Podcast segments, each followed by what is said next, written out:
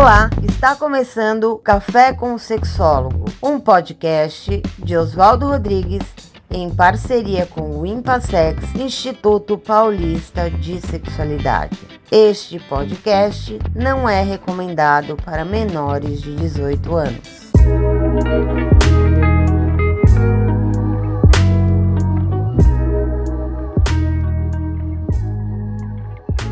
Olá, eu sou Oswaldo Rodrigues, eu sou psicólogo, terapeuta sexual de casais do Impassex, o Instituto Paulista de Sexualidade.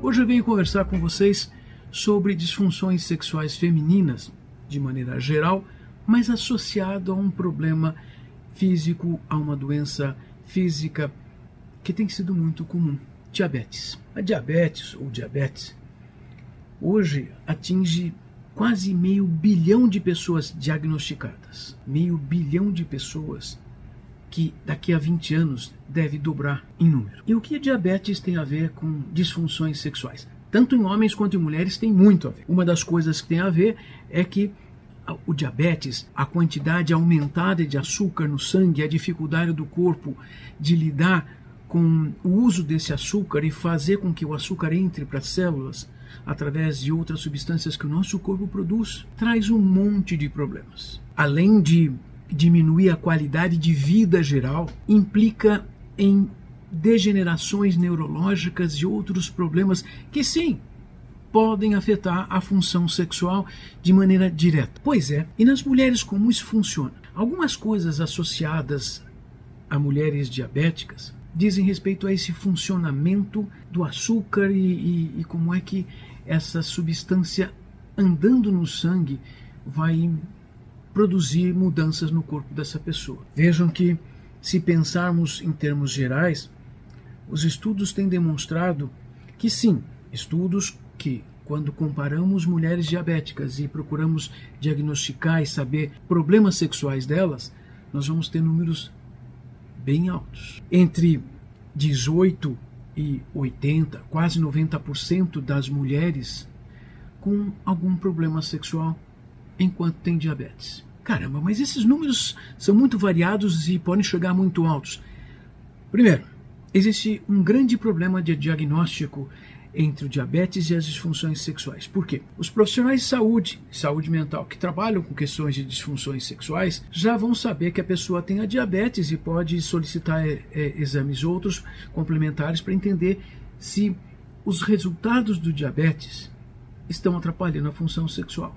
Mas os profissionais que estão mais preocupados em diagnosticar o diabetes não estão preocupados em diagnosticar disfunções sexuais. Às vezes não fazem por incapacidade ou inabilidade ou não atenção. Mas o foco é tratar uma doença, não outras possíveis comorbidades ou dificuldades que venham até mesmo na consequência de ter diabetes. Mas pensando aqui, se são números que podem ser muito altos, nós na verdade temos que compreender que além de termos uma doença física que precisa de um tratamento, muitas pessoas facilmente morreriam com a ingestão alta de açúcar, sem compreender que esse açúcar se torna um veneno no corpo, nós ainda temos que pensar que é uma doença crônica. E crônica significa eu provavelmente vou perceber algum problema que me leve ao médico depois de algum tempo ou de taxas de açúcar no sangue muito altas, com sintomas muito especiais e importantes. Puxa, se isso demorar para acontecer, eu já tenho algo em andamento, algo que está prejudicando meu corpo no dia a dia, diminuindo a minha capacidade e minha qualidade de vida. Quando nós falamos de diminuição de qualidade de vida, nós temos já começando a ter interferências na função sexual. De que maneira? De diversas maneiras, especialmente os aspectos comportamentais psicológicos, porque a pessoa para poder vivenciar e lidar com essas variações do corpo, ela tem que desenvolver novos novos mecanismos de enfrentamento gastar mais energia com essas circunstâncias e não com outras, por exemplo, com sexo. Também essas condições podem trazer diminuição de energia no corpo, isso ter uma aparência ser percebida ou facilitar comportamentos depressivos, estados depressivos ou colocar a pessoa em ansiedades. Aqui temos que compreender que as reações emocionais, psicológicas, comportamentais, numa determinada circunstância, geralmente vêm porque eles, esses comportamentos já foram aprendidos como maneiras de enfrentamento do mundo. Então, uma mulher diabética vai ter uma série de possibilidades de problemas sexuais, inclusive porque são problemas psicológicos, formas psicológicas não muito úteis ou até exageradas para enfrentamento de alguma coisa que é, não vai resolver o problema em si, mas traz por consequência também um problema sexual. Isso, veja, Alguns estudos demonstram que 50% das pessoas com diabetes têm uma causa física para a disfunção sexual. Os outros 50% têm uma causa emocional. Essa é a associação com a diminuição de qualidade de vida que alguém que tem uma doença crônica em andamento vai vivenciar.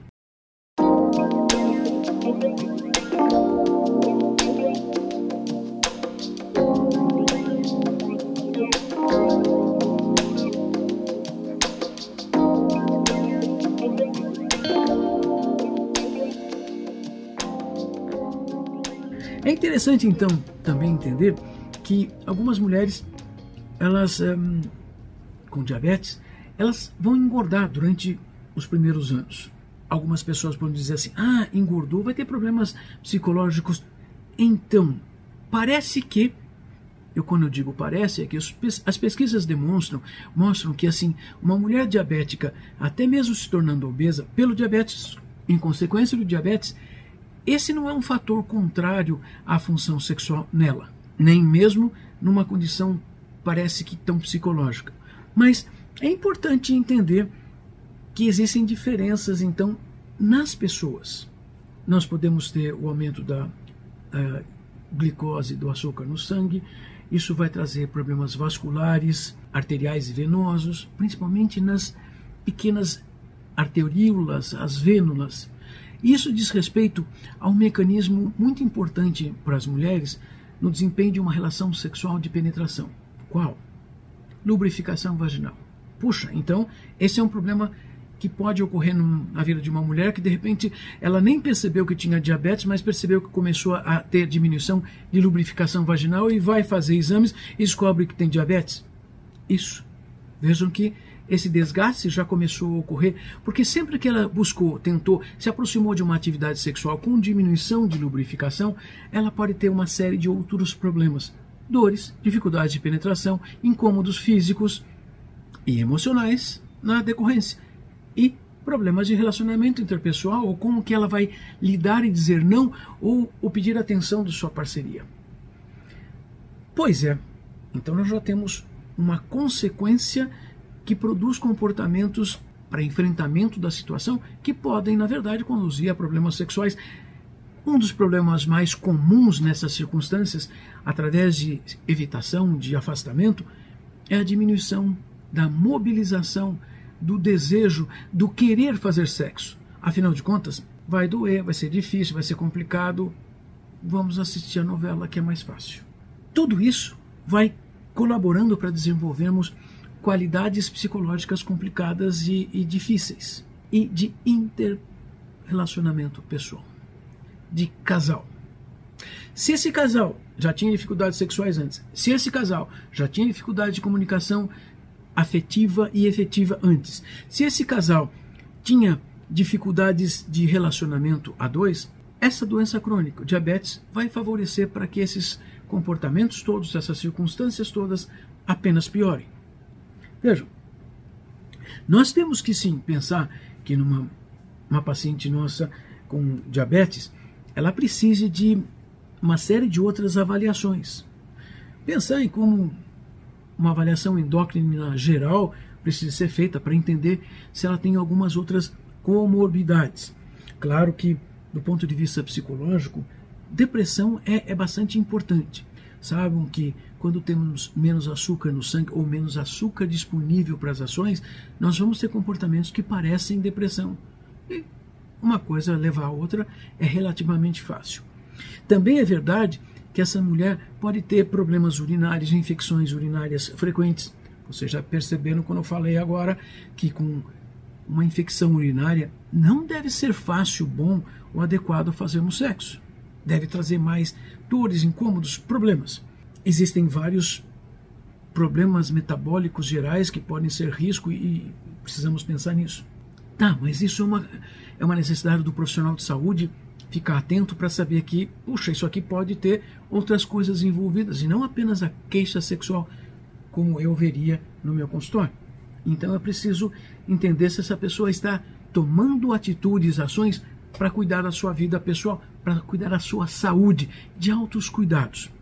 É interessante que existem vários tipos de tratamento. A pessoa pode tomar, se for uma, um diabetes relativamente é, com baixos níveis de glicemia, toma uns comprimidinhos, ajuda alguma coisa, resolve. Outras vezes nós temos aplicações de injeções de insulina diariamente, dependendo de como é, às vezes uh, na decorrência junto de uma, uma, refeição, ou às vezes uma ou duas vezes por dia é o suficiente. E tem algumas pessoas que usam um aparelho ligado com um catéter, uma infusão debaixo da pele, para eh, que tem, traz um controle mais um, variável durante o dia todo, injetando quantidades de insulina necessárias para que a gente mantenha uma adequação. Maravilha! Essas pessoas, essas mulheres, fazendo um tratamento assim, elas um, têm problemas sexuais? Então, também. Por quê? Primeiro, o catéter vai estar pendurado no corpo, como um cinto, um, pendurado, espetado debaixo da pele. Isso também dificulta aproximações físicas para algumas pessoas, mesmo porque é um catéter, é metal. Vão trazer problemas de sensações físicas diferentes, mas precisamos pensar. Calma, de repente essa pessoa pode aprender a lidar com essa circunstância e, muito bem, ah, ela tem que aprender. Esse é um papel da psicoterapia, ajudar essa pessoa a desenvolver comportamentos de enfrentamento que permitam, então, lidar com uma circunstância, facilitando que o sexo aconteça. Existem outras coisas.